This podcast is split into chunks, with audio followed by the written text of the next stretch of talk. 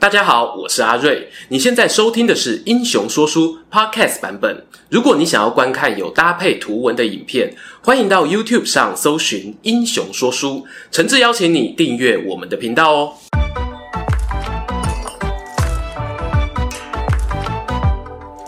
Hello，英雄说书的观众朋友，你们好，我是说书人阿瑞，替大家带来精彩的英雄故事。汉末三国啊，是个名将辈出的时代。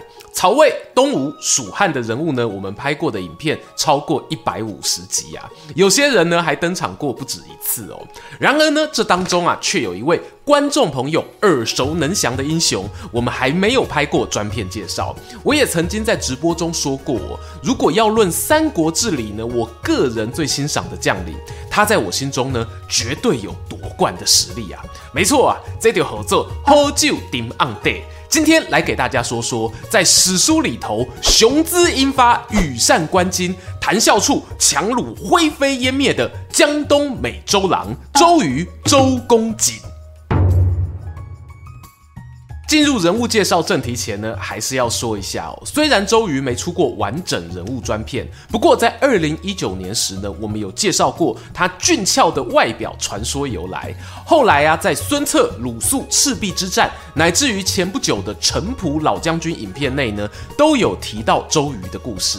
因此呢，有一种周郎一直与我们同在的错觉啊。认真说起来哦，如果你把东吴建国呢当成人的一生看待，周瑜的崛起起呢就是整个江东东一短郎的过程啊。夸张点说哈，东吴国父如果是孙策，那国母就是周瑜了。好啦，我们赶快来看看哦，究竟周瑜短短三十六岁的生涯中，如何影响整个天下大局吧。周瑜字公瑾，他是庐江舒县人。之前提过，在包含《三国志》《吴地记》《健康实录》等诸多史料中呢，都有形容我们家周瑜的外表，不外乎是身材高壮、姿容英俊之类的。这部分呢，欢迎参考旧影片。而当时呢，我也说过，一个人的外表呢，是需要有相对应的内涵去支撑的。这么巧。周瑜啊，他家也称得上是书香门第。他曾祖父那辈呢，是在东汉章帝年间担任尚书令；堂祖父周瑾、堂叔周忠啊，都官至太尉。周瑜的老爸呢，则是任职洛阳令。虽然哦，没有汝南袁家四世三公那么摇摆啊，但真要说起来呢，也是两世三公的国家栋梁。而且呢，同样经历了许多东汉末年的关键时刻。就拿那位堂祖父周瑾来说吧，他受到大将军梁冀的重用，历任豫州刺史、河内太守等职位。在豫州刺史任内呢，他也打开选才眼，举用了许多青年才俊，好比像是天下楷模李英。刚正不阿的陈蕃、荀彧的老爸荀滚等人，有些名气不大，但是有才学的读书人，周瑾啊，照样礼遇有加，常常啊找来家里吃饭讨论学问，再赠送礼物给他们花用哦，物价够咧啊，根本就是东汉瓜哥在豫州送幸福来着。然而遗憾的是呢，随着东汉末年国力转衰，宗室。外戚内斗不断，当初提拔周瑾的梁冀梁大将军哦，卷入风暴中心，被汉桓帝派出军队追杀。大将军倒台后呢，原本的门生故吏自然遭到清算，周瑾因此受到免官加禁锢的处分。幸好他过去在豫州刺史任内累积的阴德值啊，这时候发挥效用了，朝廷上下纷纷替他说好话。没多久，周瑾就东山再起，官拜尚书令。后来呢，转任司空。而这时的东汉朝廷哦，又是另外一番风貌。皇帝为了平衡与外戚之间的关系，提拔了宦官势力，但宦官势力呢，又与传统知识分子不合。司空周瑾与太尉杨炳就携手合作，拼命拔除宦官集团的人马，被弹劾去职的人数哦，高达五十位。哎。开头给这位讲这么一段哦，你们一定想说，这和三国英雄有什么关系呀？我们已经知道哦，周瑾是周瑜的堂祖父，而那个跟他合作打宦官的太尉杨炳呢，往下传四代，有个子孙名叫杨修。对面宦官势力背后呢，则有一个入宫三十几年、侍奉过四位皇帝的大人物，名叫曹腾，那是曹操名义上的阿公啊，这堪称呢三国大乱斗的前传。因为这层关系呢，基本上哦，周家一直对宦官没有太大好感。东汉末年两次党锢之祸呢，也让他们在朝廷中的影响力受到冲击。大家有发现吗？那个汝南袁家怎么没什么戏份啊？欢迎参考一下我们袁绍那集的影片。袁家可厉害喽，两边押宝分摊风险。在黄巾之乱爆发时呢，袁家又回到了权力的中心，而周家呢，则转趋低调。这一年呐、周瑜刚刚满十岁。年纪轻轻的周瑜呢，家住舒县。由于优良的基因遗传啊，他无论外貌或见识呢，都深获乡里好评。某天呢，他听说啊，附近的寿春城新搬来一位跟自己同年的小帅哥，也是一样的年轻有为，声名远播。大家要知道哦，英雄人物呢，都是内建战力探测器的，很容易互相吸引啊。周瑜心想哦。我倒要去会会这个家伙啊，看看是虚有其表还是有真本事。于是呢，他身骑白马过寿春，进城后穿街走巷敲门问路，终于见到了那名传说中的人物啊！有道是绝其世事传闻里，最好交情见面出。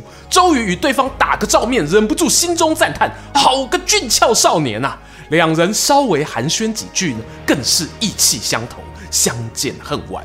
从此呢，读书玩耍都在一起，结下了断金之交，情同手足。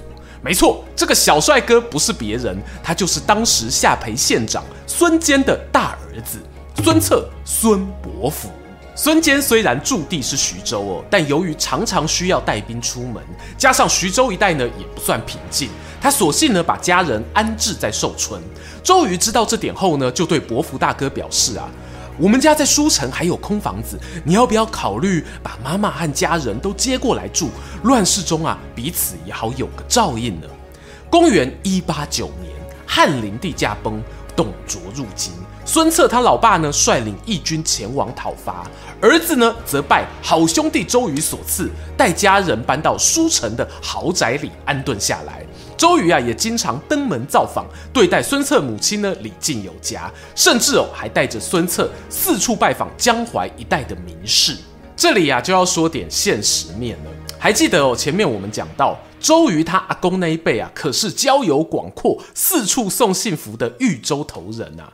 想获得这一层人脉关系呢，武官出身的孙坚、孙策父子党，如果要靠自己打拼哦，除非他们像朱俊一样是金钱魔法师，否则打拼一辈子呢都不见得有结果。而后来孙坚选择支持汝南袁术，袁术呢还表奏他为破虏将军兼豫州刺史，这个周瑾曾经干过的老本行。周家有没有在背后推波助澜，也是值得细细品味的地方。有周家深耕地方的人脉加持，搭配东汉最后虎将孙坚砂锅大的拳头哦，你要说呢？他们有阴谋直接踹翻袁术，在豫州宣布是独立势力，我都不会太意外啊。答案是呢，时代的变化哦，就是如此出人意表。孙坚封官后的隔年，他就在讨伐刘表途中战死。未满十八岁的孙策，硬生生啊被迫提前接班。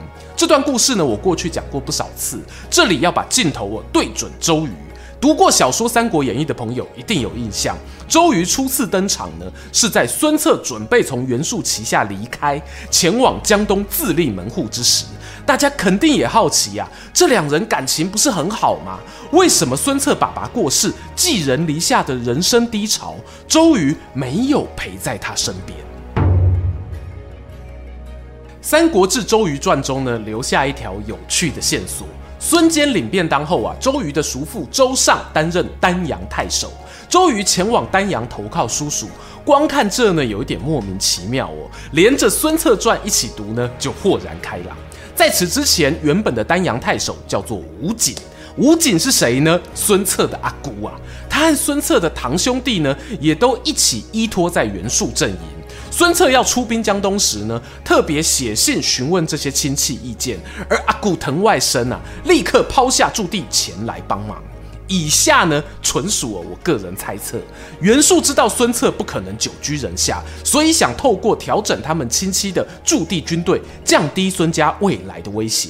而孙策与周瑜虽然年轻，思路清晰，却不下袁家老狐狸呀、啊。索性呢，将计就计。丹阳是进攻江东路上的前线据点，太守换人没关系哦，但必须是自己人。吴瑾走了呢，周瑜啊就亲自去坐镇。这个推测呢，在孙策后续行动时也得到印证哦。譬如他打败刘繇，要接着攻打吴郡会稽时呢，周瑜本来想跟随支援，孙策却对他说：“我手上兵力啊已经够多了，公瑾你就回去丹阳镇守吧，我后面啊不能没有你啊。”而孙策呢，也曾对外说明，周瑜在丹阳召集士兵、船只、粮食的功劳哦，是他能够成就大事的重要功臣。加上从小相识，情同手足啊，无论给他怎样的封赏，恐怕都是不够的。这里呢，不妨思考一个问题：人与人之间的感情，究竟会建立在什么基础上？你说要像刘关张桃园三结义那样的山盟海誓吗？姑且不论哦，这是小说情节啊。现实生活中呢，我认为哦，要维系感情关系，这里不单指爱人伴侣的情感哦，也包括同事啊、创业伙伴等等的人际往来。最最最稳固的手段就是利益没错，很多人啊，包括我在内哦，最初呢都不太敢跟好朋友谈利益交换。但事实上呢，有来有往就是最好的交流。有一句俗语讲了后啊，人情世事不会告告，无定够无走啊。你的哇靠，干人不会对哦。如果都是单方面的付出呢，往往会让情感的跷跷板失去平衡。回头看看周瑜跟孙策之间存在着什么样的利益关系呢？我猜呀、啊，当初十几岁的周瑜呢，认识孙策不久后，发现这个朋友是可造之才，也回报给家族长辈哦。接下来呢，两个年轻小伙子四处拜访江淮一带的名士，庐江周家的名号呢，就发挥了作用。不然你要说孙策跑去跟别人递名片，自我介绍说：“你好，我孙坚的儿子啊。” 大概没几个会理他吧。但旁边呢，若跟着周瑜帮忙介绍哦，嘿，总控就没讲哦。认真讲哦，照《江表传》记载，是周瑜主动去拜访寿春孙策，《三国志》呢则没有特别琢磨。这有点像情侣交往后哦，彼此开玩笑调情。诶，当初是谁先追谁啊？公说公有理，婆说婆有理啊。我们当然可以说是周家选上了孙坚、孙策和作，看上他们的军事力量，但周家提供的协助也不含糊啊。譬如孙坚为什么在那个乱世中选择汝南袁术做盟友？袁术这个人个性有缺陷，他知道的。但如果孙周两家早有协议呢？汝南寿春这里哦，是周瑜家经营好几代的地盘。你把孙坚想成刘备。袁术想成刘表，周瑜呢就是那个诸葛亮。只要时机一到啊，孙坚揭竿起义，喊一声“袁术暴虐无道，豫州有德者居之”啊，瞬间呢就晋升地方军阀等级了。很可惜啦，孙坚老大呢没有等到这时候，我就先下台一鞠躬。这个阴谋论呢就只能放在我们心底了。孙策少年接班啊，他的好兄弟周瑜并没有放弃他。虽然表面上呢还留在袁术阵营，但私下完全就是孙家的班底。除了前面讲到呢亲自坐镇丹阳，负责军粮士兵的运补之外，还抽空哦跑去居巢，招募像是鲁肃这样强大的在野人才。到了建安三年，公元一九八年呢，则正式加入孙策军，挂建威中郎将的军衔，领兵两千人。这衍生出哦两个很多人会讨论周瑜是不是言过其实的争议。第一个是周瑜的官职，建威中郎将这个官职很微妙啊，很多人会从这个官位呢去反推周瑜的战功，我认为哦是不大公平啊。过去我们讲东汉郎官，主要呢是负责统领禁军、保卫皇宫。但东汉末年各地都有叛乱，你也会看到像是卢植啊挂名北中郎将去讨伐张角的情形。等到军阀割据时期呢，各种混搭的中郎将名号就大量繁殖起来。周瑜的好兄弟孙策，当时呢自己领的官哦是会稽太守和讨逆将军，能够封给部下的武官头衔呢，了不起也就是位级武官到偏将军这种等级。事实上哦，周瑜过世前爬到的位置呢，恰恰也就是偏将军领南郡太守。第二个讲的是呢，周瑜正式加入孙策阵营的时间，建安三年。孙策是几年过世的呢？建安五年。假如你是孙策起兵自立后才加入江东企业的菜鸟员工啊，你有高几率呢不了解周瑜的贡献，因为之前他名义上哦都是在别间公司啊做的是见不得光的利益输送啊，不对，我是说后勤支援工作。或许呢是为了杜绝别人质疑的声音，周瑜在领兵之后呢，积极争取在战场上的表现，征讨宛城、豫章、庐陵时呢都有战功。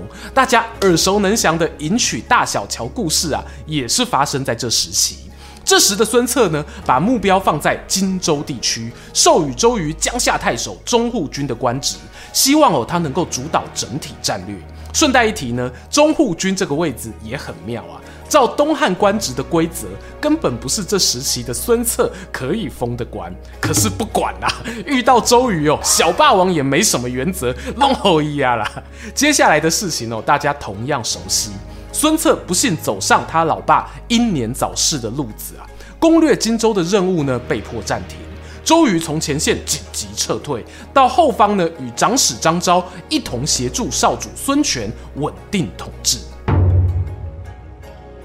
从孙权看待周瑜的方式呢，也再三加强前头讲到他与孙策情同手足的关系。孙策过世后两年呢，曹操啊想要试探江东政权的虚实，派出使者请孙权送儿子到朝廷学习。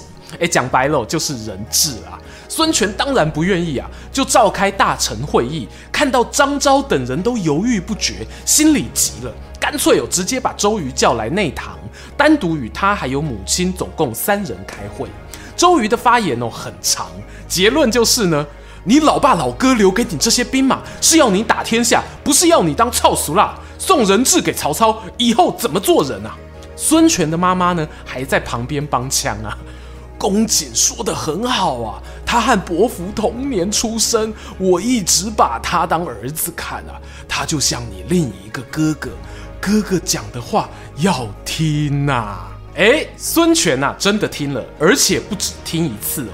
后来，包括大家熟悉的赤壁之战发生前，到底要跟曹操和谈，还是与刘备携手作战，他都非常尊重周瑜的意见，因此打出了三国史上知名度最高的一场战争，甚至呢，可以说是周瑜人生的代表作。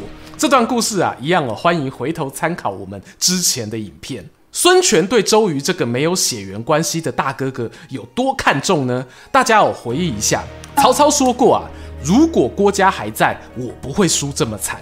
诸葛亮也说，如果法正还在，刘备不会输这么惨。是怎样？大家都比惨的呢？没有啊，我们孙权很正向，他说，如果没有周瑜啊，我不能打败曹操，取得荆州，甚至当上皇帝。我对公瑾的思念啊是没有停止的一天呐、啊，大家哦学起来呀、啊，派对王孙权教你说话的艺术。结论时间呢、聊一下哦。孙权这么说呢，其实也不算浮夸。